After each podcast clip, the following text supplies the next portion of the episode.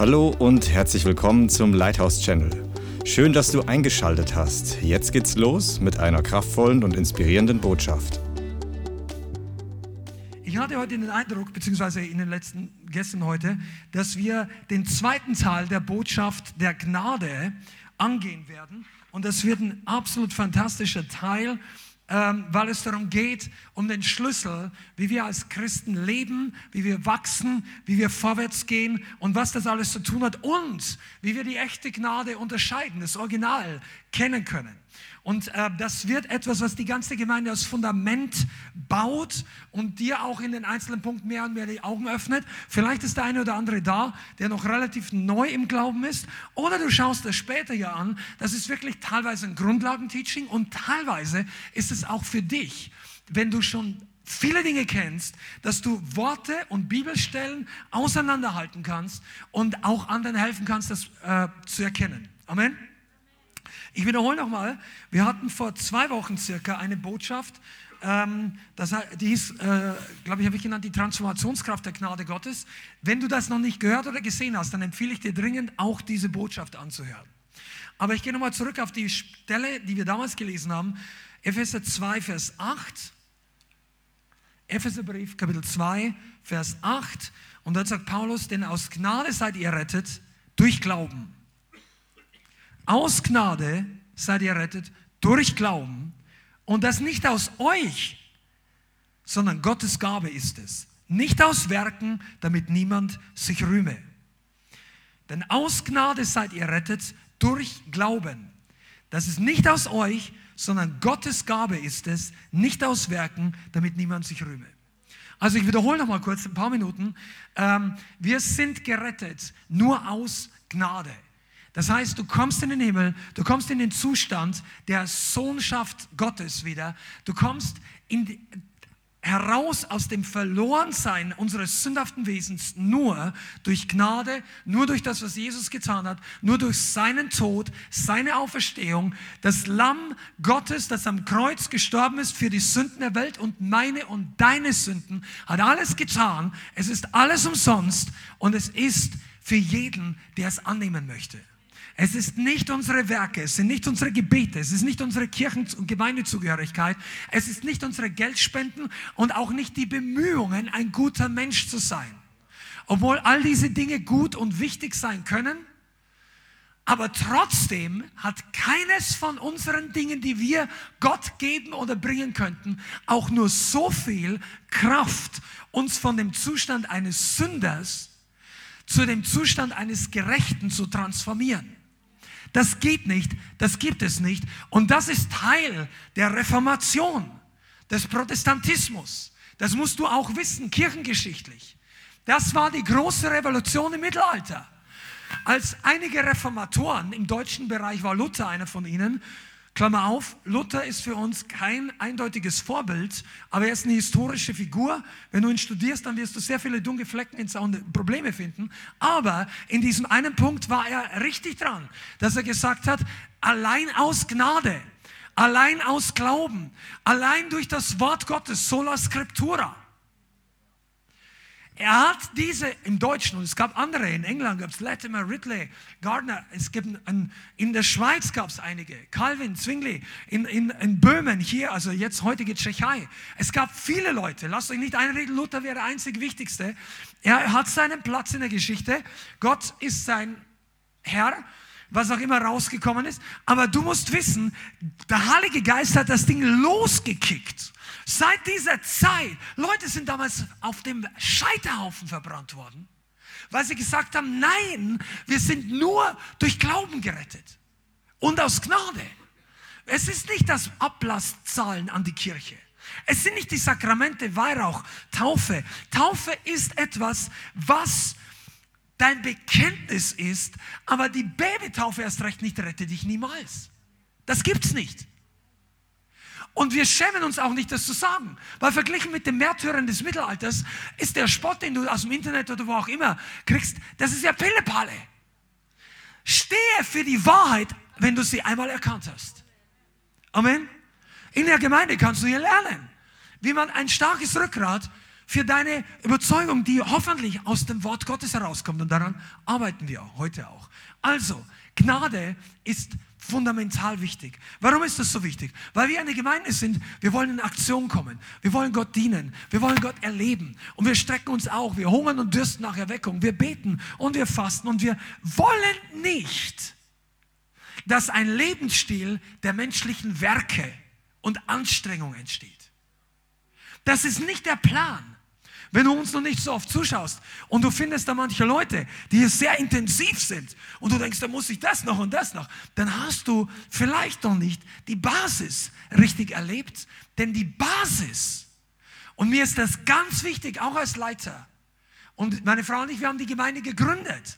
Deshalb sage ich das auch in dieser Autorität.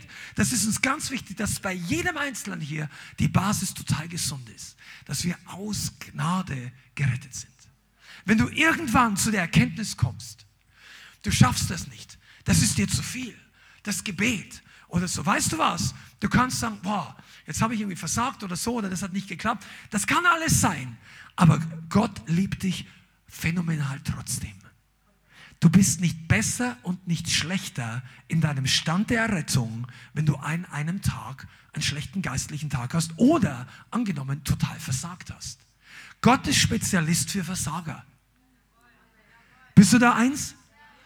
Und vorhin, wer hat gesagt, die Naomi, wunderbares Zeugnis. Wenn du jetzt erst zur Predigt eingeschaltet hast, später, dann hör das Zeugnis von der Naomi. Sag, ich war in Mathe eine Null. Da werde ich erinnert an die Predigt von meinem früheren Chef, Reinhard Bonke, der gesagt hat, ich war auch eine Null. Aber nimm Jesus als die Nummer eins vor deiner Null, dann bist du schon zehn. Noch eine weitere Null hier. 100, 1000, 10.000. Jede Null wird wertvoll durch Jesus, wenn er die Nummer eins ist. Und damit du nicht glaubst, ich habe das kopiert, ich gebe das ganz klar weiter. Das war nicht meine Predigt. Aber das ist die Wahrheit. Das ist der Glaube an Jesus. Come on. Du darfst wirklich lernen, über die Gnade zu schwärmen, aber ich möchte heute noch viel, viel weiterkommen. Also, bevor wir eingehen wie ich die echte Gnade auch erkennen kann, ein bisschen später, möchte ich euch trotzdem nochmal, und das ist jetzt auch Grundlagen, weil ein oder zwei Geschwister in den letzten zwei, drei Wochen aus der Gemeinde mit mir bestimmte Themen entweder nachgefragt haben oder mir Videos zugeschickt haben, wo Leute auch sagen, ja, die Charismatiker, die nehmen das mit der Bekehrung gar nicht so ernst oder das Lebensübergabegebet. Äh, es gibt manche Christen oder Lehrer, aus dem evangelikalen Bereich, die sagen, das Lebensübergabegebet ist gar nicht biblisch oder sollte man gar nicht nehmen, das ist verkehrt. Einer sagt, das ist schuld, dass Millionen von Leuten in die Hölle gehen. Das glaube ich gar nicht, obwohl man das Lebensübergabegebet wie viele gute geistliche Dinge richtig machen kann und falsch machen kann. Jetzt lass mich mal nur kurz erklären. Nur weil du eines Tages in der Vergangenheit ein Gebet gebetet hast, heißt das nicht, dass der Rest deines Lebens Surfen auf der Welle ist und du kommst im Himmel an. Das ist nicht so. Wir alle müssen unseren Lauf laufen, vom ersten Tag an bis zum letzten. Und unsere Entscheidung zählen von Anfang bis zum Ende.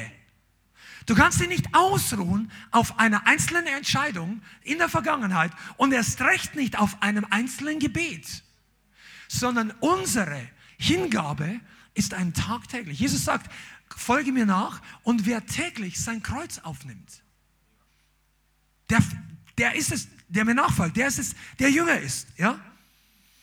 Aber ich möchte dir mal heute was sagen. Du brauchst nicht die ganze Zeit Sorgen darüber haben, bin ich jetzt wirklich errettet? Denn wenn du mal diese Prediger anhörst, und ich möchte dir gar nicht empfehlen, sage ich jetzt mal ganz offen, solche Prediger groß anzuhören, die das sagen, weil ich selber weiß, und ich habe für mehrere Missionswerke, zwei gearbeitet, und in beiden haben sich über die Jahre hindurch Millionen Entscheidungen für Jesus gesammelt. Und natürlich kann es sein, dass da nicht jeder von neuem geboren ist. Aber wenn du 70 oder 80 Millionen dokumentierte Entscheidungen hast und ich kenne den Dienst, dann weiß ich, das sind Dutzende, Millionen von Menschen, die dadurch in den Leib Christi, in die Ewigkeit, in ins Stadium der Errettung hineingegangen sind. Deshalb solltest du dich nicht einschüchtern und verunsichern lassen von Leuten, die noch nicht mal ein Millionstel der Frucht gebracht haben, aber ein Milliard, Milliardenfach an Kritik üben, geistlich. Und ich möchte mich nicht erheben, aber es ist wirklich so, dass Paulus an einer Stelle im Galaterbrief auch ganz stark warnt. Wer hat euch bezaubert? Ihr habt im Geist angefangen, jetzt wollt ihr im Fleisch vollenden. Und deshalb ist es wichtig, diese Predigt heute ist nicht nur für Grundlagen für neue Christen, sondern dass auch du auch mit deinem geistlichen Schiff, mit deiner Fahrtrichtung straight bleibst. Du sollst mit Gnade beginnen, du sollst mit Gnade enden aber mit der richtigen Gnade. Amen. Und es, jetzt sage ich ein paar Sachen und wie gesagt, das mag dich nicht betreffen. Aber es gibt Christen, vielleicht war die Bianca, ich in meinem ersten Glaubensjahr, das war schon 30 Jahre her, also da war es viel History vorher passiert, also in Zwischenzeit passiert. Aber ganz am Anfang, ich kam ja aus dem katholischen Glauben raus und da ist sehr viel Werke sehr viel, du musst das machen. Und diese Gebete, und wenn du zum Beichten gehst, dann kriegst du eine Hausaufgabenliste, das zehn Vater unser, Gerüste, alles irgendwie, was die Bibel gar nicht sagt. Du musst da leisten und du musst abarbeiten und so weiter. Das ist eingeprägt unter die Leute, die ernsthaft früher zumindest katholisch waren. Ich kann nicht für alle sprechen, aber bei mir war es so, okay? Und als ich dann in den Glauben kam, dann dachte ich mir, das reicht nicht, was ich tue. Und ich bin vielleicht nicht wirklich gerettet. Und dann sagt die Bibel, bekennt einander eure Sünden. Und dann dachte ich mir, wow, die Sünde, das ist ernster, als ich dachte. Ich war ja vorher nicht gerettet. Und dann haben wir uns, Bianca und ich, glaube ich, haben uns schon kennengelernt damals. Da haben wir uns gegenseitig Sünden bekannt. Und dann ging das jeden Tag hin und her. Und das wurde so stressig. Und es war total gesetzlich. Und dann hast du das Gefühl gehabt, du hast immer noch nicht genug getan. Und du weißt nicht, wenn jetzt der Herr wiederkommt, bist du dann wirklich, ist dir vergeben. Und ich möchte heute für dich heute einfach diese Aussage, diese Zusage aus dem Wort Gottes machen, dass wenn du gerettet bist, Vielleicht schaut der eine oder andere zu, den wir am Wochenende kennengelernt haben. Oder du warst am Sonntag in der Gemeinde und bist heute leider nicht hier oder kannst nicht hier sein. Aber pass mal auf, wenn du dich zu Jesus bekehrt hast, von Neuem geboren, dann bist du jetzt die Gerechtigkeit Gottes. Dann bist du jetzt ein Sohn und ein Kind Gottes dann bist du jetzt aus der Finsternis versetzt durch Gottes Kraft an den Ort der himmlischen Herrlichkeit. Du bist versetzt an himmlische Orte. Du bist nicht mehr Sünder, du bist jetzt ein Heiliger. Das ist nicht dein, all dein, äh, alles, was du tust, das sind nicht dein, all deine Gefühle, Gedanken, aber dein geistlich neuer Mensch ist vollkommen perfekt und heilig. Und deshalb, wenn du Nachmittag ich sage es jetzt mal ganz banal, aber einfach damit ich diese Leute auch helfe. Wenn du rausgehst und angenommen du bist verheiratet, wie viele von euch, die Verheirateten, streiten ab und zu mal? Okay, alle Hände gehen fast hoch, ihr seht. Also ich melde mich sicherlich, weil alles andere ist auch unrealistisch, wenn du ein bisschen länger verheiratet bist. Aber wir arbeiten dran und wir sind weit vorangekommen, da bin ich sehr dankbar. Aber pass auf, angenommen, nur als Beispiel, oder mit einem Freund, WG-Kollegin, Schwester, Bruder, Du verkrachst dich am Nachmittag und wirst, fährst, wirst richtig ungeduldig. Und so, nein, was ist los? Und so, nein. Und dann gehst du raus und du willst das Ding gar nicht klären. Und du läufst in den Wald oder du läufst in die Arbeit oder gehst zum Einkaufen. Und auf dem Weg zum Einkaufen überfährt dich die Straßenbahn und du bist tot. Pass mal auf.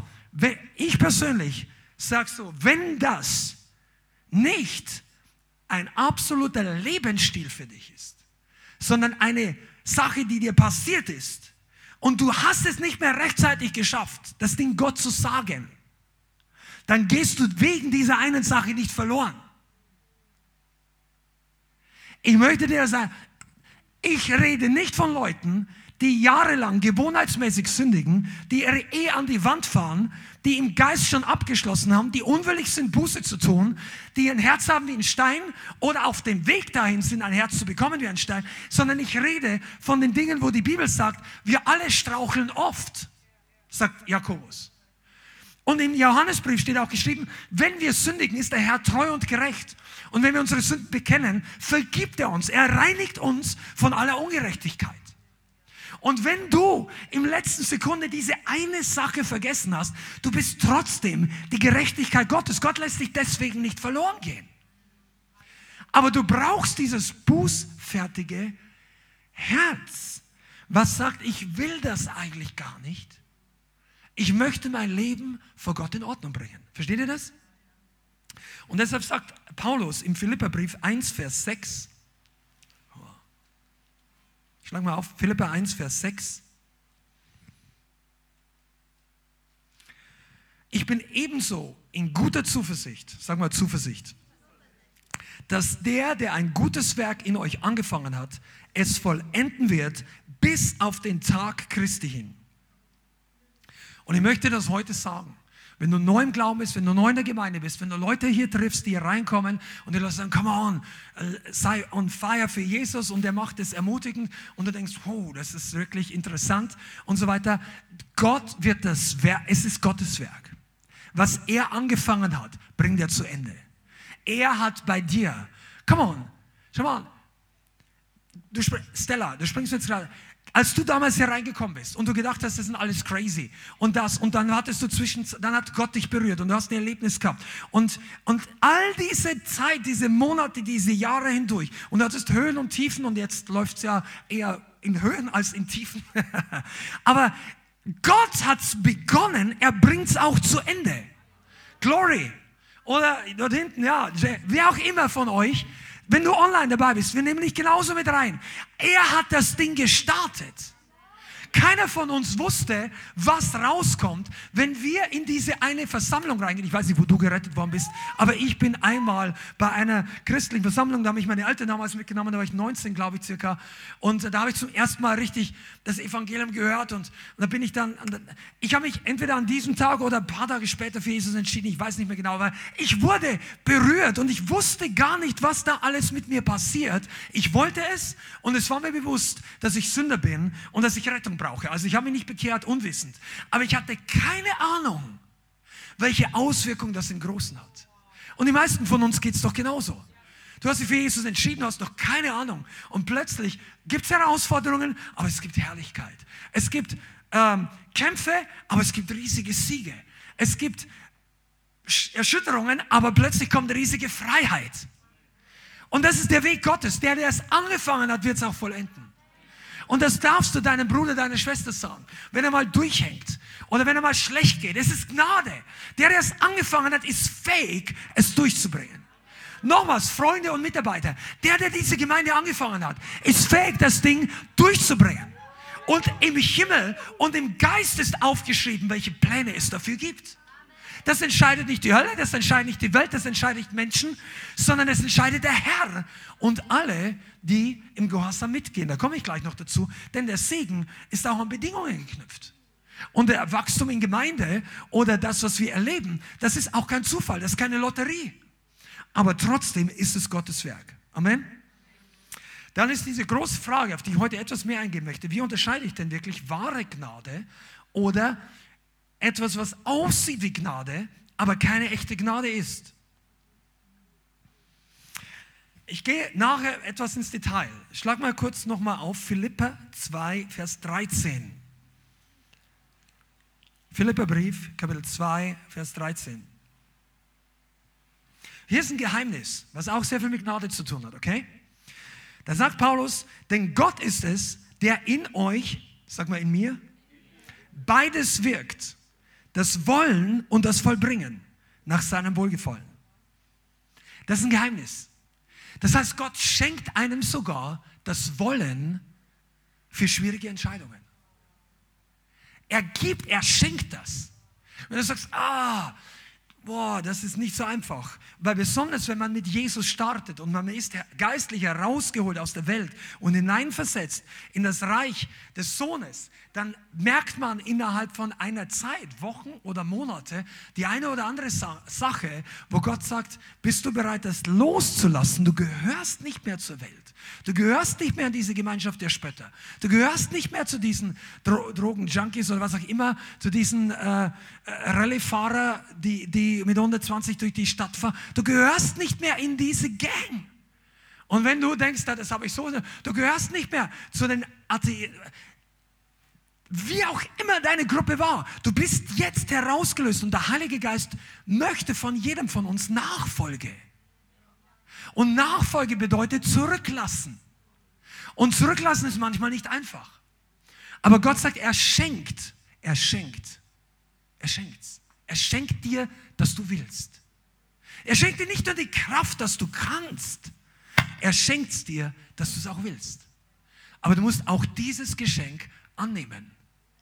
Und wenn wir im Kopf, mit dem Verstand oder im Herzen sagen, nein, ich weiß das besser, nein, das will ich nicht, nein, ich will auf jeden Fall diese Beziehung festhalten, das kann Freund, eine Bruder, Schwester, Kind, Vater, Mutter, eine, eine, eine ungläubige Freundin oder Freund, das kann alles Mögliche sein. Das kann sogar ein christlicher Ehepartner sein. Aber wenn Gott sagt, du machst aus dieser Person einen Götzen, lass das los und lass mich es in göttliche Priorität bringen, wenn wir uns versperren, dann wachsen wir nicht.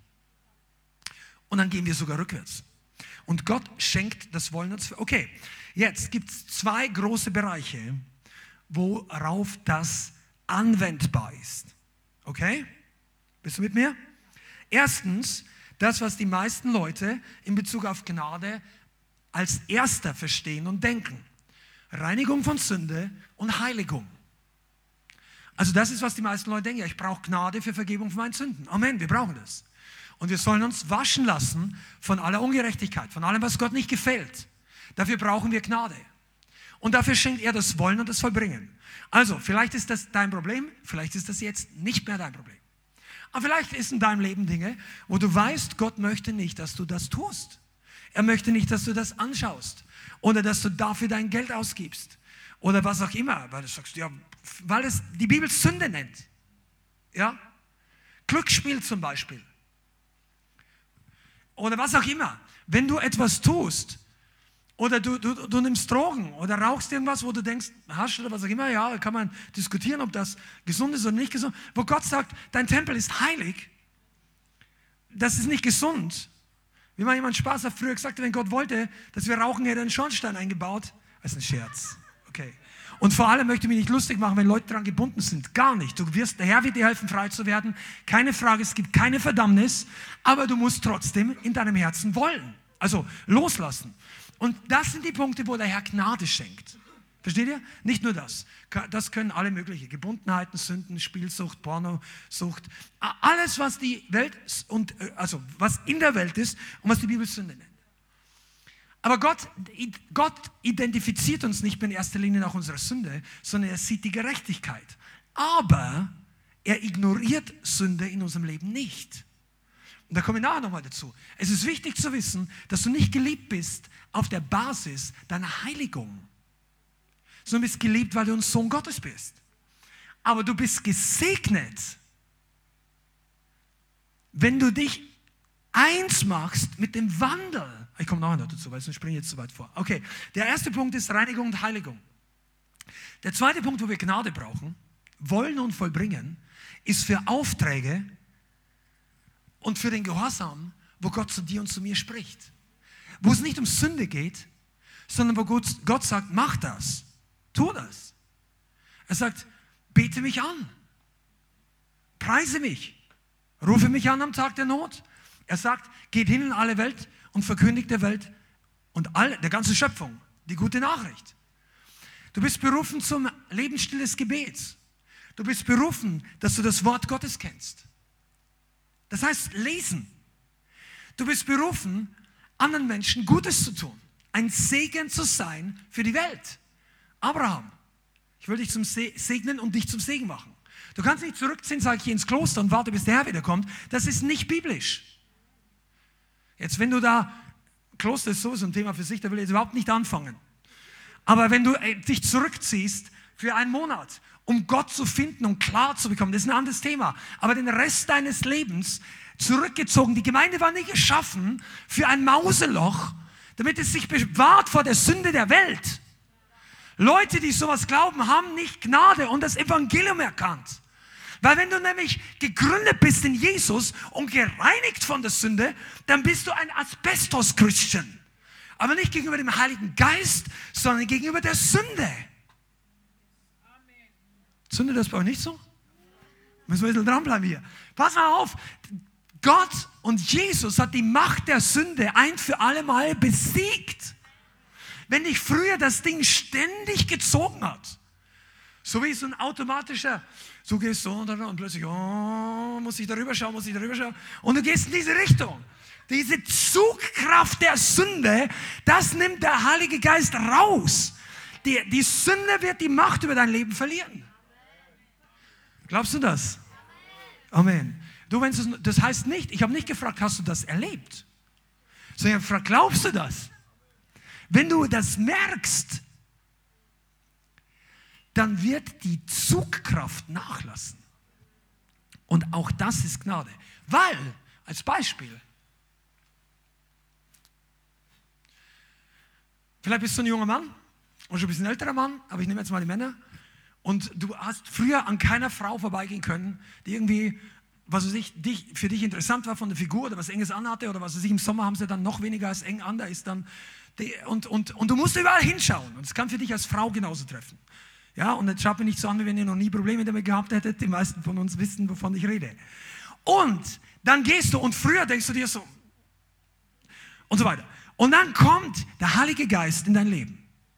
Und du bekennst all dieses Pornozeug raus, Dreck will ich nicht mehr, Heiliger Geist, wir wollen jetzt Feuer vorwärts und Holy, Holy Rollers. Ja, das ist ein anderes Thema, aber einfach mit dem Heiligen Geist vorangehen. Und, und dann, und du willst das nicht mehr. Und dann gehst du so, der Gottesdienst war super und du bist gerade gestärkt im Lobpreis, gehst du auf die Straße und äh, gehst gerade rein, weil du vielleicht ein Auto hast oder gehst zur Tankstelle, willst irgendwas kaufen, bezahlen und plötzlich, du siehst irgendwas und dann möchte dein Körper und deine Seele wie immer so mm. und dann denkst du dir, ah nein, soll ich, und dann hat es dich kurz wieder rübergezogen, okay? Pass mal auf, und jetzt kommt die Verdammnis. Dann sagt der Teufel dir, ah, schau an, was bist du für ein Christ? Come on. In der Gemeinde springst du rum und hier. Weißt du, was du dann machen musst? Du musst das Wort Gottes nehmen. Wo, wer weiß, wo steht? Come on. Genau, wo steht das? Römer. Römer 8, musst du doch wissen. Aber nur mal, damit du weißt, wie du dem Teufel antwortest. Römer 8, Vers 1. Also gibt es jetzt keine Verdammnis für die, die in Christus Jesus sind. Denn das Gesetz des Geistes, des Lebens in Christus hat dich frei gemacht, sag mal frei gemacht, von dem Gesetz der Sünde und des Todes. Okay, weißt du, was das bedeutet? Solange du unter dem Gesetz warst, wenn du es überhaupt warst, aber vielleicht warst du einfach ein gesetzloser Heide, aber vielleicht wolltest du auch Gott gefallen aber hast nicht gerettet. Deshalb war die Sünde nicht besiegt, aber Gott sagt am Anfang an, schon zu Adam und Eva und vor allem zu Kain, pass wenn du, wenn, warum schaust du nicht hoch? Wenn, du, wenn dein Gesicht, Sünde lauert vor der Tür, du aber sollst über sie herrschen. Das heißt, die Berufung zu herrschen über Sünde hatten wir schon von Anfang an, aber die, das Gesetz, unter dem Gesetz haben wir keine Kraft, über Sünde zu herrschen. Komm mal, seid ihr da? Das ist wirklich Grundlagen, aber das ist so wichtig. Weil wenn du jemanden zum Herrn führst und so und du sagst, er hört nicht mal auf, ja, mach doch das nicht mehr. Ich konnte das auch. Nach dreimal war das erledigt bei mir. Und dann denkt er, bei mir nicht. Boah, ich glaube, ich bin nicht so geistlich. Ich passe nicht zu euch.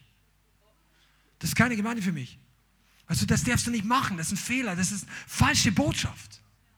Also, wenn der, die, die, der Sieg über die Sünde kommt nicht durch unsere eigene Kraftanstrengung, sondern er kommt, wenn du entdeckt hast, dass das Gesetz überwunden ist. Weißt du, das Gesetz bringt dir jetzt Verdammnis. Ich habe mit einigen von euch Seelsorge und Coaching und so weiter gemacht, jetzt keinen Namen und keine Beispiele. Aber einige von euch oder in bestimmten Fällen gab es wirklich wiederholende oder Abhängigkeitsstrukturen, bis hin zu Süchten, okay? Und dann geht es nicht darum, ah, bist du wieder gefallen? jetzt bet mal zehn Vater unser. Da, da, das hilft niemand. Sondern was dann wichtig ist, ist die Balance zwischen Ermahnung, damit man weiß, okay, das ist nicht gut. Aber oftmals wissen die Leute das. Und die Möglichkeit, wie kommt die Kraft Gottes in das Leben der Person, dass die Sünde wirklich unter den Füßen bleibt. Weißt du, und deshalb darfst du, wenn du dann hingeschaut hast und denkst, oh nein, und dann die Gedanken in den nächsten drei Minuten gehen wieder so und so und deine alten, äh, der, der, das Archiv der alten Pornos springt wieder an und du denkst dann, Jesus, pass auf, dann sag, in Jesu Namen, das Zeug geht jetzt, es gibt keine Verdammnis, du bittest jetzt den Herrn sofort um Vergebung, sag, Heiliger Geist, vergib mir, ich hätte es da nicht hinschauen sollen, aber ich danke dir, dass du mich mit deinem Blut wäscht, ich danke dir, dass diese Sünde besiegt ist, ich danke dir, dass ich von dir angenommen bin. Come on, bist du da? Warst du schon mal in Sünde? Dann solltest du da jubeln können. Weil das ist wirklich die Lösung. Das ist der Unterschied zwischen einem echten Glauben und Religion. Religion arbeitet bis zum Lebensende dran, die Sünde unter Kontrolle zu kriegen. Wenn du von neuem geboren bist, dann kümmert sich Jesus die Sünde in deinem Leben unter Kontrolle. Also weg ist tot. Du musst nur bereit sein zu sterben. Das ist der Schlüssel. Weil wir sind gestorben mit Christus und auferstanden mit ihm. Du hast keine Garantie, dass dein alter Mensch lebend rauskommt. Im Gegenteil, ich gebe dir jetzt mal einen, einen Spoiler, wie das Ding ausgeht. Dein alter Mensch stirbt vollkommen. Der geht nicht mit in den Himmel rein. Sorry. Also nicht, no, sorry, not sorry. Also, dein alter Mensch wird es nicht überleben. Und du musst dich entscheiden, ob du dann vollkommen mit den neuen Menschen Jesus entgegenspringen willst oder doch noch an diesem alten Sarg festhältst. Und ich sage dir, keine Sünde der Welt ist das wert. Egal welche Gewohnheit du hattest. Und dann brauchst du, das ist jetzt erstmal, meine Güte, die Zeit fliegt wie nichts, aber ich muss mich hier. Also, das war erstmal für alle die, die mit Verdammnis kämpfen. Gott verdammt dich nicht. Du kannst mit jeder Sünde zu Gott kommen. Es gibt eine Sünde, von der Jesus sagt, sie wird nicht vergeben, aber die wird deshalb nicht vergeben, weil die Leute damit auch nicht zu Gott kommen also die Sünde gegen den Heiligen Geist. Wenn Leute sagen, die treiben Dämonen aus, das ist der Teufel, das ist Zauberei, das ist Hexerei, das ist Wahrsagerei, das ist der Belzebub, der die anderen Dämonen austreibt. Also wenn du quasi das Werk des, das Werk noch nicht mal die Person, das Werk des Heiligen Geistes dem Teufel zulastest. Ganz anderes Thema, sprechen wir anders mal drüber. Aber solche Leute verhärten sich mehr und mehr gegen den Heiligen Geist und gegen die Überführung. Wenn du Angst ständig hast, diese Sünde getan zu haben, dann hast du sie sehr, sehr wahrscheinlich nicht getan weil der Heilige Geist möchte dir helfen, mit Gott in Ordnung zu kommen. Und äh, das ist auch für einige von euch wichtig. Also zumindest habe ich schon Gespräche und ich, wir haben selber vor vielen Jahren darüber geredet. Du musst nicht ständig Angst haben, die unforgivable, also die unvergebbare Sünde getan zu haben. Okay? Aber Verdammnis, schmeiß es raus. Das ist die Grundlage, Foundation für geistliche, neugeborene Kinder. Und bring das den Leuten auch bei. Sag nicht einfach, ja, du bist willkommen in unserem Hauskreis, wenn du endlich dein Zeug rausgeschmissen hast. Nein, du bist auch willkommen so, nur wirst du wahrscheinlich Dinge hören, die Transformationskraft in deinem Leben haben. Wir sind ja auch keine Gemeinde, die sagen, alles Sünder rein und alles Sünder wieder nach Hause. Sondern der Plan ist, alles Sünder rein und du kommst in die geistliche Erweckungsdusche. Die Bibel nennt das von neuem geboren, gewaschen durch das Blut Jesu. Amen. Kann jeder für sich selber entscheiden? Kein Problem. Du kannst auch wieder nach Hause gehen mit deinem ganzen Ballast. Kann jeder für sich selber entscheiden. Aber eine gute biblische Gemeinde wird nie jemanden bestätigen in seiner Sünde. Wir nehmen Leute an, die kämpfen in den Sünden, aber nicht bestätigen für eine falsche Haltung. Könnt ihr das unterscheiden? Ganz wichtig. Hebräer 12, Vers 14. Schreibt doch die Referenz auch kurz rein. Hebräer 12, Vers 14, ganz eine wichtige Stelle, jagt dem Frieden nach mit allem und, sag mal, und der Heiligung, ohne die niemand den Herrn schauen wird. Okay? Also, wir, unsere Berufung, Hebräer 12, Vers 14 war das. Unsere Berufung ist heilig zu leben und die Heiligung ist unsere, ja, das ist unsere Aufgabe. Aber dazu brauchst du jetzt ein Grundverständnis. Und auch das möchte ich nochmal sagen, bis es in Fleisch und Geist, also in Fleisch und Blut übergeht, damit jeder von uns das wirklich versteht. Unser neuer Mensch ist bereits geheiligt, gereinigt, abgewaschen. Du brauchst, der ist von neuem geboren. Paulus sagt an einer Stelle, und manche von euch waren Götzendiener und äh, Lügner und Trunkenbolde und Fresser und, und all diese Liste von Sachen und auch als sexuelle Unreinheit. Und er sagt, das sind manche von euch gewesen. Aber, Und da ist eine Stelle, wo die Bibel ein gutes Aber hat. Aber ihr seid abgewaschen, aber ihr seid gerechtfertigt, aber ihr seid geheiligt durch Jesus Christus. Amen. Und das ist die neue Schöpfung. Du bist versöhnt mit Gott, du bist ein Kind Gottes, du bist Erbe und du bist die Gerechtigkeit Gottes geworden. Das ist ein geistlicher neuer Mensch. Und das ist nur aus Gnade und Zugang hast du dadurch durch Glauben. Amen. Also von unserem geistlichen Wesen sind wir bereits angenommen von Gott.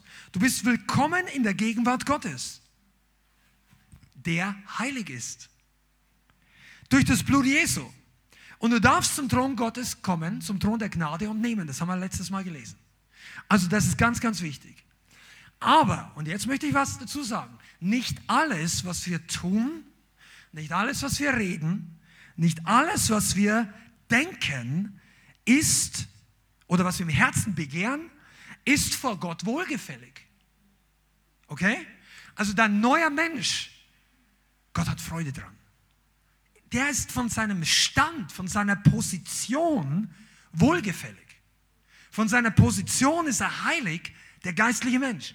Aber wenn du in deinem täglichen Wandel denkst wie früher, redest wie früher, handelst oder begehrst, oder wie ich vorhin gesagt habe, du schaust dann vielleicht absichtlich äh, den Mann oder die Frau oder was auch immer, kannst ja irgendein komisches Hobby haben oder du, du arbeitest dafür, dass endlich deinen R8 oder deinen Ferrari GT, was auch immer, das ist dein Lebenstraum. Wenn das die nächsten 15 Jahre das verzehrende Sache in deinem Leben wäre, dann ist es immer noch ein Götze. Das heißt, nicht alles, was wir tun, ist deshalb vor Gott wohlgefällig. Und das musst du unterscheiden können. Und das hat was mit Gnade zu tun. Denn es gibt Menschen, die sagen, egal was ich mache, ich bin immer vor Gott wohlgefällig. Und diese Aussage ist tricky, weil der Geist, dein neuer Mensch, ist tatsächlich wohlgefällig. Aber wir sind ja nicht nur reduziert auf den Geist, sondern dein Reden wenn du beim Autofahren nicht aufpasst und du überfährst ein kleines Kind und es kommt ins Krankenhaus und du kommst von den Richter und der, der führt dich zur Verantwortung und du bist mit 70 und hast auf dein Handy geschaut oder irgendwas, dann kannst du nicht sagen, ja, aber im Geist bin ich gerechtfertigt. Du hast mit deinem Körper, mit deiner Verantwortung, mit deinem Leben was getan, was nicht in Ordnung ist. Und Gott kann das auch vergeben, natürlich. Aber ich sage das nur als Beispiel, dass wir Verantwortung haben für das, was wir hier leben. Und deshalb ruft uns Gott aus, dass wir uns heiligen. Unser Wandel soll heilig sein. Das heißt, wir jagen der Heiligung nach. Wir, wir leben nicht einfach, ach, ist schon alles okay. Wenn es vielleicht nicht der Fall ist. Ja, vielleicht ist auch, ich sage nicht, du musst jeden Tag nach deinen Sünden bohren und suchen. Der Heilige Geist zeigt dir das schon. Bloß sei dann auch offen. Aber weißt du, es ist nicht, du, du, du brauchst das. Und hier komme ich dann auch auf diesen Teil, wo es heißt, also, wir sind, nie, wir, was wir tun, definiert uns nicht mehr in unserer Identität, unseren geistlichen Stand, okay, sondern was Christus getan hat. Das definiert uns. Erbe, Sohn, versetzen. Aber weil uns das jetzt nicht mehr definiert, glauben manche Leute, es spielt keine Rolle mehr. Aber es spielt für unser tägliches Leben sehr wohl eine Rolle. Was du redest oder nicht, hat Einfluss, ob dein Leben gesegnet ist oder nicht. Was du entscheidest oder nicht, das, das, das merkst du, ob du geistlichen Segen, Erfolg auf deinem Leben hast. Mal ganz banal, wenn du faul bist und dich rumsitzt und nicht arbeiten willst oder in der Arbeit nur schläfst und so weiter und dann proklamierst du die Segnungen Gottes und die Beförderung und die Gunst. Also wenn du faul bist, dann wird da nicht viel passieren, weil Gott segnet dich nicht dafür. Ja, da lachen einige, aber das, das ist pretty basic, ja. Aber genauso musst du verstehen, du kannst das eine nicht vom anderen trennen. Abgesehen davon, dass es kein Zeugnis ist, wenn ein Christ faul auf einer Arbeit ist und die anderen für sich arbeiten lässt. Ja, das sollte man nicht der Fall sein. Da bist du nicht nur für dich selber verantwortlich, sondern auch für den Ruf, den du über das Volk Gottes oder über Jesus sogar bringst. Genau. Deshalb brauchen wir Erneuerungen, auch das ist Grundlage. Wenn du es noch nicht weißt, wo steht geschrieben? Erneuerung des Denkens? Römer 12, Vers 2. Schreib es dir auf, merk es dir, ganz wichtig. Römer 12, Vers 2. Seid nicht gleichförmig dieser Welt, sondern werden verwandelt, werdet transformiert heißt das Wort, werdet Metamorphosis durch die Erneuerung des Denkens. Dass ihr prüfen könnt oder mögt, was der Wille Gottes ist, das Gute, das Wohlgefällige und Vollkommene. Nur mal nebenbei, viele Leute denken, sie müssen alles prüfen. Das ist zwar nicht falsch, aber du kannst es nur prüfen, was der Wille Gottes ist, wenn dein Denken erneuert ist.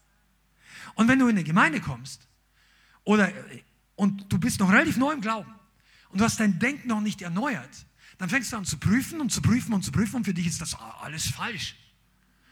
Aber Gott sagt, prüf mal dein Denken. Stimmt dein Denken überhaupt mit dem Wort Gottes überein? Das ist wie ein Kompass, der keine Nordstellung hat. Sagst du, ja, ich muss prüfen, sind wir auf dem richtigen Weg? Du, du, du sagst, ja, laut meinem Handy fahren die in die falsche Richtung. Und dein Handy ist nicht mal auf GPS eingestellt. Immer im Kreis. Das ist, wie wenn jemand prüfen möchte, was geistlich richtig ist, wenn er selber nicht mit dem Wort Gottes gefüllt ist. Deshalb ist das Wort Gottes so wichtig. Amen. Okay, jetzt möchte ich ein bisschen darüber reingehen, was ist die Gnade Gottes nicht? Und das ist auch wichtig. Vielleicht einige von euch haben damit kein aktives Problem, also ja, seid nicht in Gefahr, aber vielleicht kommt der eine oder andere, wo ihr Gespräche habt. Was ist die Gnade Gottes nicht? Erstens, die Gnade Gottes ist kein Freibrief für Sünde. Römer 6, Vers 1. Ja, Römer, ich, ich mache die Bibelstelle ein bisschen schneller. Wenn du mich nicht verstehst, dann wirst du sie gleich mal hier oben oder auch am Screen nochmal sehen. Römer 6, Vers 1. Was sollen wir nun sagen, sagt Paulus hier? Sollen wir in der Sünde verharren, damit die Gnade zunehme?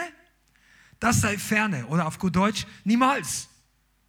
Wir, die wir der Sünde gestorben sind, wie werden wir noch in ihr leben?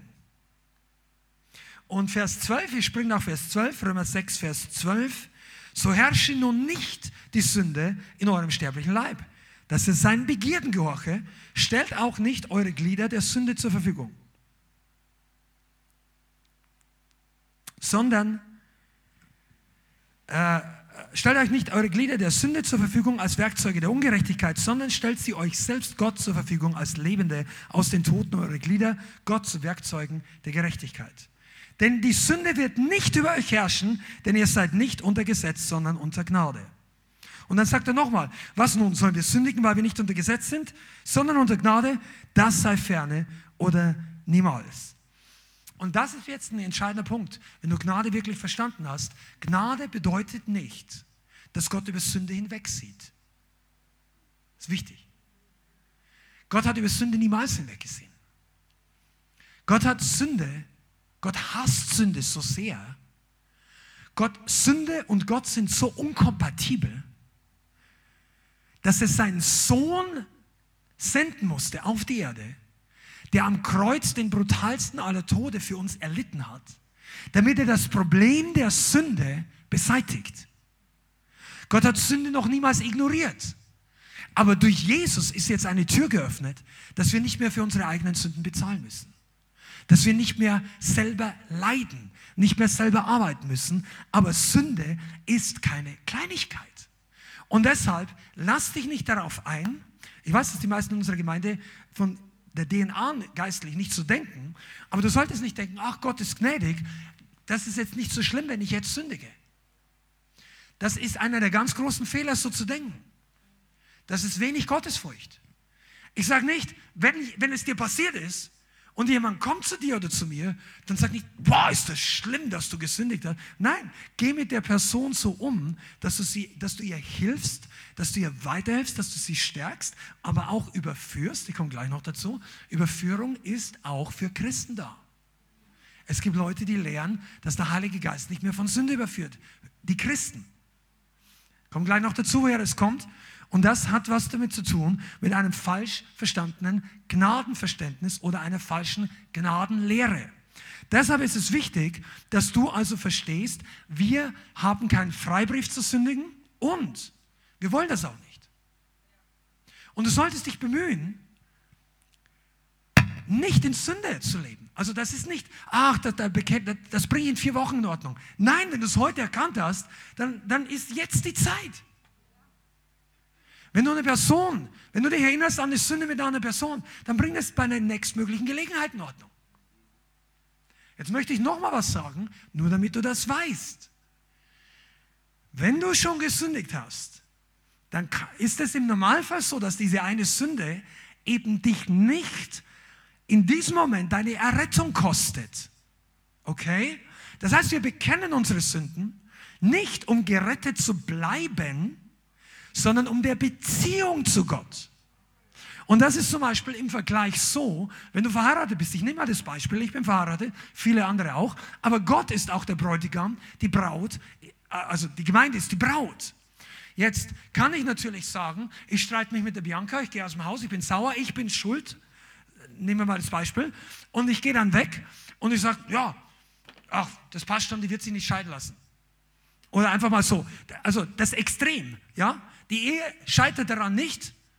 So, nein, ich, natürlich weiß ich, dass die Bianca sich wegen einer so einer Sache oder umgekehrt genauso oder in einer normalen gesunden Ehe, will ich jetzt mal nicht von uns reden, jede normale gesunde Ehe wird wegen einer Sünde, also einer, ich nenne es mal nicht Betrug oder irgendwas, aber einfach ähm, einer normalen Streitigkeit, da wirst du nicht dich scheiden lassen wegen einer Sache. Aber du machst das ja nicht, damit der andere sich nicht scheiden lässt, sondern um die Beziehung wiederherzustellen. Gehst du hin, bittest du um Vergebung, weil du hast das falsch gemacht. Da bringst du nicht zu sagen, ha, ich weiß, dass die Bianca mich auch liebt, wenn, so wie ich bin. Ich kann immer zu ihr kommen, so wie ich bin.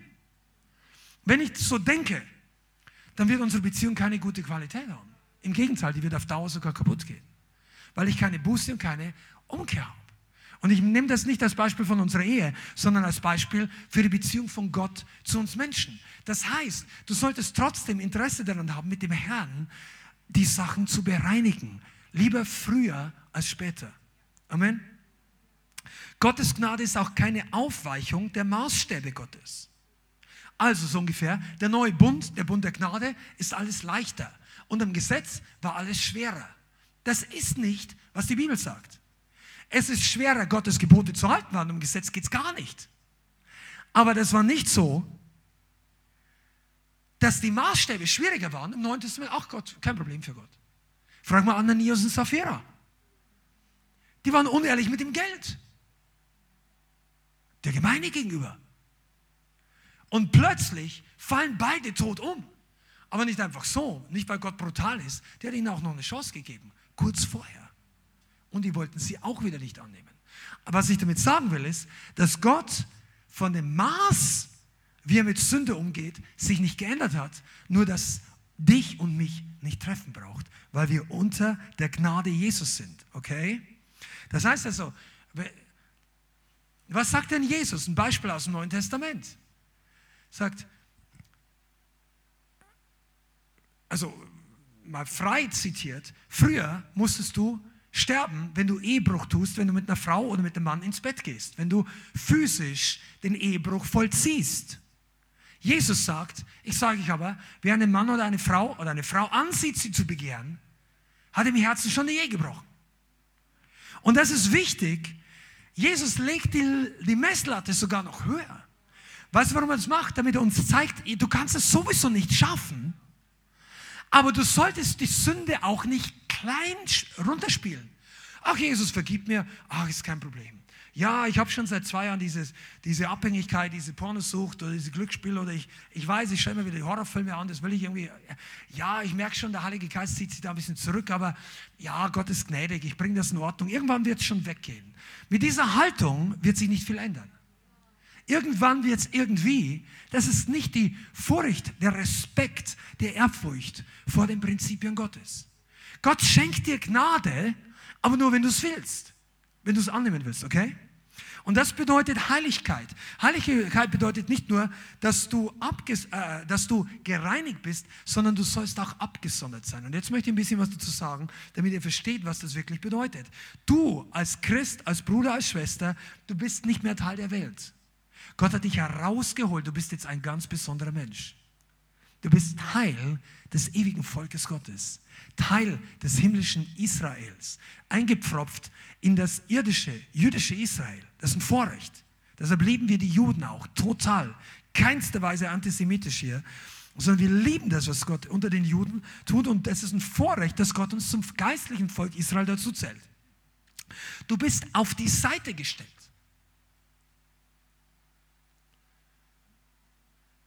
Im Alten Testament war es so, dass bestimmte Gerätschaften für den Tempel, für den Dienst an Gott benutzt worden sind. Und die waren dann auch noch besonders gemacht aus Silber, aus Gold, aus kostbaren Materialien.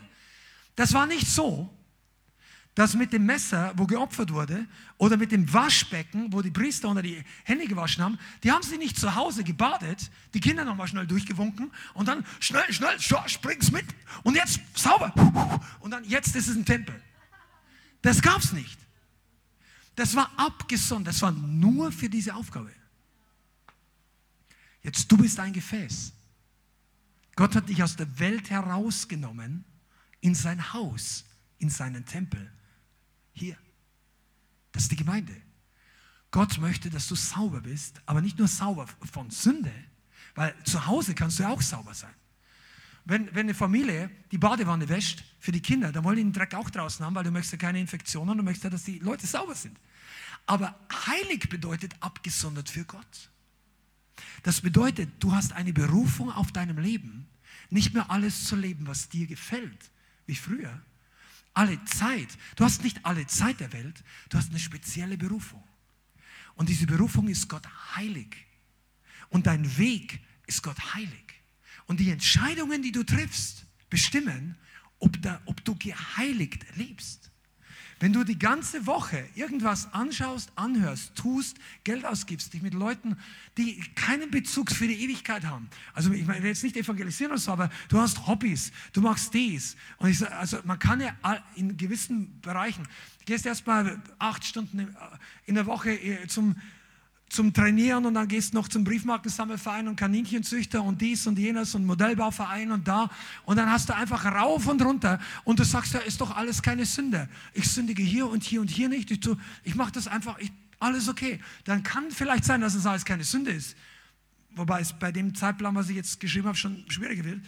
Aber vor allem ist es aber nicht geheiligt, dein Leben.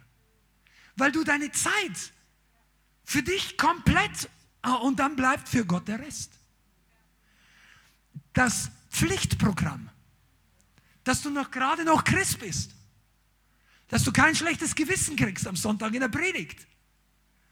Da machst du das auch noch, aber dein Leben ist da nicht heilig. Und die meisten Christen, also ich habe noch keinen Christen getroffen, der super glücklich ist mit so einem Leben. Also der ist vielleicht glücklich in der Welt, aber ist nicht glücklich in der Gemeinde. Oder nicht in unserer, ich meine überhaupt, der ist nicht glücklich, wenn der Heilige Geist kommt und Erweckung und du sagst, boah, hast du das gesehen? Und die ganzen Kaninchenzüchter, Briefmarkensammler und Modellbaufritzen und was auch immer, die stehen dann alle da und sagen, Halleluja. Und dann findest du irgendjemand, der hat das Zeug alles rausgeschmissen, sagt, wow, Halle. Und dann plötzlich die Predigt wieder Resonanz, ja. Ding, und der sagt, wow. Und der andere bei ihm resoniert nichts. Und wenn einer draußen vorbeifährt und die 1100 Honda, und boah, da resoniert es dann plötzlich. Ich sage jetzt nichts, ich weiß, wir haben hier Motorradfahrer, ich liebe euch und irgendwann machen wir mal einen Ride zusammen. Aber lass den Heiligen Geist mehr resonieren in deinem Geist als all diese weltlichen Dinge. Can I get an Amen? Amen. Und das bedeutet heilig sein. Zwar 1. Thessalonicher 4, Vers 3. 1. Thessalonicher 4, lernt ihr heute was? 1. Thessalonicher 4, Vers 3. Denn dies ist der Wille Gottes, eure Heiligung. Und dass ihr euch von Unzucht fernhaltet. Siehst hier, hier sagt er auch eine konkrete Sache. Okay. Ich gehe mal ein paar Minuten noch ein bisschen weiter ein. Notieren kannst du dir auch ähm, 2. Korinther 7, Vers 1. Das ist eine entsprechende Bibelstelle. Ich lese kurz vor, ohne darauf einzugehen. Da wir nun diese Verheißung haben, 2. Korinther 7, Vers 1 ist das. Da wir nun diese Verheißung haben, Geliebter, so wollen wir uns reinigen von jeder Befleckung des Körpers oder des Fleisches, jetzt in deiner Bibel vielleicht, aber hier ist der Körper gemeint, und des Geistes und die Heiligkeit vollenden in der Furcht Gottes. Das heißt, die Furcht Gottes ein Werkzeug, dass wir in der Heiligung weitergehen.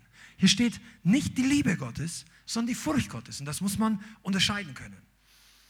Und jetzt gibt es aber auch Dinge, wo Menschen Gnade falsch verstehen und falsche Lehre bezüglich Gnade existiert. Und ich möchte euch ein paar Beispiele geben, ähm, damit ihr das mal gehört habt, für euch selber einstudiert. Wenn du willst, kannst du es auch noch nachstudieren, aber dass du auch dementsprechend Leuten was antworten kannst. Eine, eine, eine Vorstellung, eine Lehre in dieser falsch verstandenen Gnadenhaltung, oder manche nennen es Hypergrace, aber es ist einfach, äh, kann man so nennen, es ist einfach eine übertriebene, deplatzierte Gnadenlehre. Eine von diesen Vorstellungen ist, dass er sagt, er hat zukünftige Sünden von uns allen bereits im Voraus vergeben und er wird mit diesen Sünden bezüglich dir und mir nie mehr richtig umgehen. Okay? Das bedeutet, also die Leute sagen, die hat vergangene Sünden vergeben, gegenwärtige und alle zukünftige. Das ist so nicht ganz richtig. Was richtig ist, dass Jesus am Kreuz für alle vergangenen, für alle gegenwärtigen und alle zukünftigen Sünden bezahlt hat. Das ist sehr wichtig. Der muss ein für alle Mal. Es wird kein Opfer mehr geben, egal wie die Heiligen heißen oder du oder ich. Bezahlt ist es. Aber wenn wir sie tun in der Zukunft, müssen wir zu diesem Zeitpunkt dafür bewusst auch umkehren. Sagen, hey, das habe ich verstanden, das ist eine Sünde, ich tue Buße davon. Du hast die Buße nicht im Voraus gepachtet. Weil, wenn Leute das denken,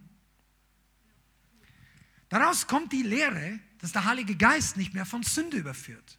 Und das lehren manche Leute wirklich. Sagen Christen, du brauchst, und was daraus, nicht, dass ich jetzt es geht ja nicht darum, die meisten von euch glauben das ja gar nicht. Aber du musst verstehen, dass daraus wirklich was Negatives passiert, weil diese Leute widerstehen Überführung, weil sie es Verdammnis nennen. Die sagen ja, es gibt keine Verdammnis. Nein, oh, ich, das löst bei mir schlechte Gefühle aus. Das ist nicht von Gott. Gott hat meine Sünden schon vergeben. Ich muss mich jetzt darum nicht mehr kümmern. Und das, das macht keine Freude für mich. Das spürt sich nicht, fühlt sich nicht wie Gnade an. Versteht ihr, was ich meine? Und das ist ein Trick des Teufels, Leute davon zu hindern, dabei zu hindern, Buße zu tun. Es ist offensichtlich im Neuen Testament, aber ich kann jetzt nicht nur alles eingehen, da gibt es gutes Teaching drüber, dass diese Lehre falsch ist. Ja, der Heilige Geist kommt und überführt die Welt von Sünde, Gerechtigkeit und Gericht, da steht im Johannesevangelium. Aber der auch, die Bibel im Neuen Testament redet davon, dass der Heilige Geist auch uns in die Wahrheit führt. Paulus redet häufig davon, dass er ermahnt. Was macht eine Ermahnung für einen Sinn, wenn ich, wenn ich nicht mehr Buße tun brauche? Also natürlich die Ermahnung, dass ich vorher nicht tue. Aber viele Leute sagen ja, Jakobus sagt, wir, die Sünden werden vergeben. Johannes schreibt in seinem Brief, er ist treu und gerecht und vergibt uns die Sünde. Und deshalb, oder Jesus persönlich in den ersten, in den Kapitel 2 und 3 der Offenbarung, schreibt, ich überführe, wen ich liebe. Wer überwindet, der wird teilnehmen am Manna und, und so weiter. Und diese Verheißungen gelten für alle, die umkehren. Ich überführe alle, die ich liebe. Deshalb ist es wichtig, dass wir hier nicht in diese Falle tappen und auch diese Lehre unterscheiden können. Ja? Eine weitere Sache ist, dass die Leute sagen, Gott sieht deine Sünde nicht. Das stimmt aber nicht. Er sieht in dir nicht nur Sünde. Und wenn du zu ihm kommst und du hast Sünde, dann macht er dich nicht an deiner Sünde fest. Du kannst einfach zu ihm kommen. Du kannst einfach Gnade nehmen. Du kannst einfach Vergebung empfangen. Er schaut nicht auf deine Fehler, aber er ist nicht blind für das, was in deinem Leben dich kaputt macht. Könnt ihr das nachvollziehen? Das ist sehr wichtig. Und es ist ein Fakt, und darauf möchte ich eigentlich hinaus, dass wir können Dinge tun, die unsere Beziehung zu Gott negativ beeinflussen. Darum warnt uns die Bibel, betrübt nicht den Heiligen Geist. Es gibt viele Dinge, die uns in unserer Beziehung zum Herrn zurückwerfen können. Auch wenn wir unter Gnade sind. Auch wenn du jedes Mal Vergebung hast. Auch wenn deine Beziehung zu Gott nicht durch deine Gebetsleistung definiert ist. Es ist ein Fakt, dass wenn du zwei Wochen lang nicht betest, dann leidet deine Beziehung zu Gott. Wenn du selber Anstoß nimmst, dann leidet deine Beziehung. Dann sagen die Leute, na, das muss nicht, Gott nimmt mich immer noch an. Ja, aber es ist etwas da, was geklärt gehört. Genauso wie in einer Beziehung zu Mann und Frau. Kannst du nicht einfach ignorieren. Das ist total egoistisch. Wenn ich sage, ja, es interessiert mich nicht, die muss mich annehmen, wie ich bin. Weil Gott will das von ihr. Nein, überhaupt nicht. Ich muss selber dafür sorgen, dass die Beziehung von meiner Seite in Ordnung kommt. Und ich möchte dir das einfach ans Herz legen, dass wir sensibel werden. Wo gibt es Dinge, die die Beziehung zu Gott blockieren? Und da brauchen wir dann und dürfen Gnade nehmen. Und das ist die echte Gnade. Du brauchst nicht Verdammnis haben. Du musst jetzt nicht sagen, ah, das wird alles. Nein, Gott hilft dir. Gott schenkt dir Gnade. Aber das ist ein großes theologisches, pass mal warum ich das sage, ist auch ein bisschen Grundlage für die Zukunft. Vielleicht trifft der eine oder andere von euch einfach Leute, die sagen, nein, das brauche ich nicht. Ihr seid da viel zu gesetzlich. Ihr redet so oft über Sünde. Ich habe kein Sündenbewusstsein mehr. Ich denke überhaupt nicht mehr über meine Sünde nach. Ich bin einfach die Gerechtigkeit Gottes und der Herr nimmt mir automatisch die Freude am Sündigen. Und solange er mir das nicht wegnimmt, dann vergibt es mir einfach jeden Tag neu. Und das ist nicht der Weg, wie wir wachsen. Das ist nicht der Weg, wie wir frei werden. Der, die Freiheit bedeutet, dass du deine Sache ans Licht bringst, Gott raufkommen lässt und ihn wirken lässt, aber eben auch keine Verdammnis. Amen. Es gibt so viele Stellen. Äh, Anstoß, Unvergebenheit, Weltlichkeit, Heuchelei. Jesus warnt uns vor Heuchelei. Auch das kann unsere Beziehung zu Gott beeinflussen. Er sagt, hütet euch vor dem Sauerteig der Pharisäer und Sadduzäer, der Heuchelei ist. Was ist Heuchelei? Mit dem einen so reden, beim anderen so. Den Anschein hier wecken so. Nicht transparent sein. Die eine Hälfte der Leute darf über dich das nicht wissen, der andere erzählst es. Oder du möchtest was anderes darstellen. Es gibt so viele Sachen zu sagen. Lass den Heiligen Geist selber zu dir sprechen. Wie merkst du, dass deine Beziehung zu Gott Schaden genommen hat? Der Heilige Geist zieht sich zurück vielleicht.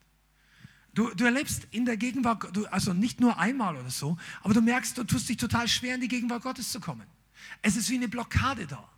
Ich meine, ich kann das wirklich sagen. Ich nehme äh, unsere Beziehung als Beispiel, weil wir haben früher sehr viel gestritten, viele Jahre zurück. Und wenn du streitest, aber du kannst auch mit jemand anderem, es muss nicht deine Frau sein.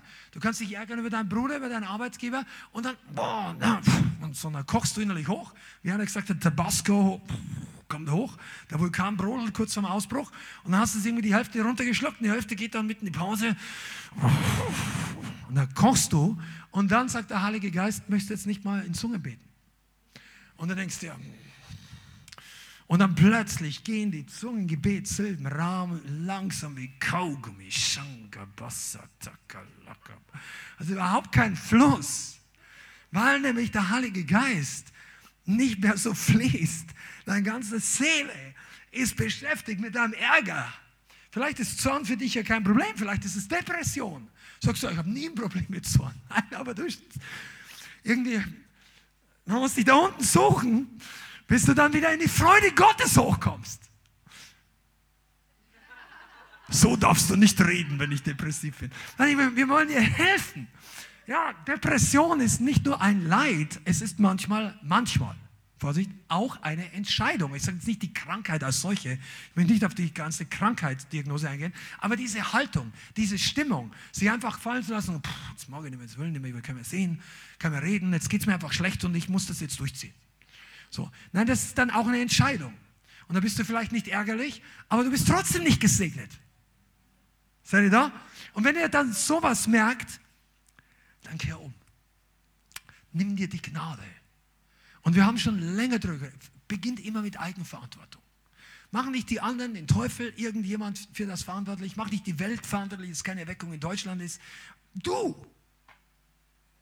Einer und Jesus. Das ist genug einer in der Gnade Gottes. Come on. Wenn die ganze Gemeinde schief läuft, du und Jesus, ihr werdet genug. Aber die Gemeinde läuft ja nicht schief. Du hast ja viele Geschwister, die dich aufbauen, die dich vorwärts bringen. Und der Heilige Geist ist ja auch da. Aber wenn du manchmal nicht durchkommst, dann überleg dir doch mal, gibt es etwas, was den Heiligen Geist betrübt hat? Vielleicht ist es nur, in Anführungszeichen nur, Unglaube. Das war für mich eine Offenbarung erst in den letzten zehn Jahren dass Unglaube so ein Schwergewicht ist, was der Teufel benutzt, um Christen zu binden. Ja, ich kann es halt einfach nicht glauben. Ja, genau. Das ist nicht nur einfach nicht. Das ist eine geistliche Ballast, den der Teufel oder die Welt oder unsere Gedanken und unsere Sünde in unser Leben hineingelegt hat. Und wir müssen aktiv dagegen arbeiten. Sei gläubig und nicht ungläubig. Auch wenn du nicht Thomas heißt. Jesus hat es zu Thomas gesagt. Selig sind die nicht sehen, also nicht du hier. Oder Tom, wo auch immer. Verstehst du? Der, wir sollen glauben. Und Glauben ist auch, wenn du etwas gelernt hast schon, eine Entscheidung. Okay, gehen wir ein bisschen weiter hier. Ah, oh, ich habe noch so viel, aber das machen wir heute nicht mehr. Am Ende der Gnade kommt gute Frucht hervor. Oder ich sage mal, der Ausgang ist Frucht.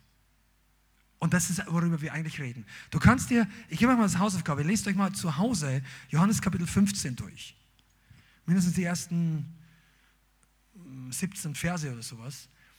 Da redet Jesus über den Weinstock und die Weinrebe und die Frucht. Ich möchte ein paar Verse kurz lesen. Aber da heißt es hier, jede Rebe an mir in Vers 1, die nicht Frucht bringt, die nimmt er weg. Also ich bin der wahre Weinstock, mein Vater ist der Weingärtner.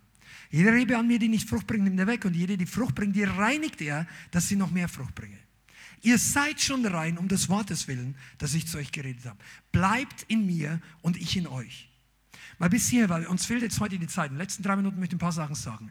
Wenn du das mal hier durchlässt, redet Jesus zehnmal vom Bleiben. Das Wort bleiben kommt hier zehnmal in den 17 Versen vor. Das heißt, um Frucht zu bringen, müssen wir bleiben. Bleiben bei der richtigen Entscheidung. Bleiben in Christus. Bleiben in der Gnade. Bleiben in der Gemeinde.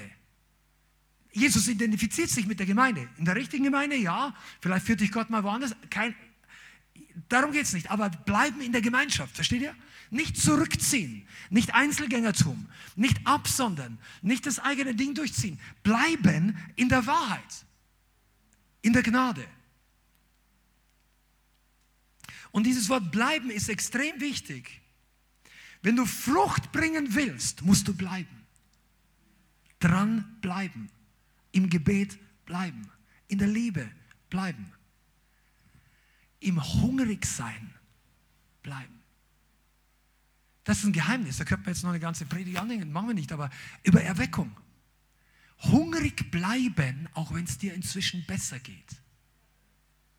Kannst du das? Möchtest du das?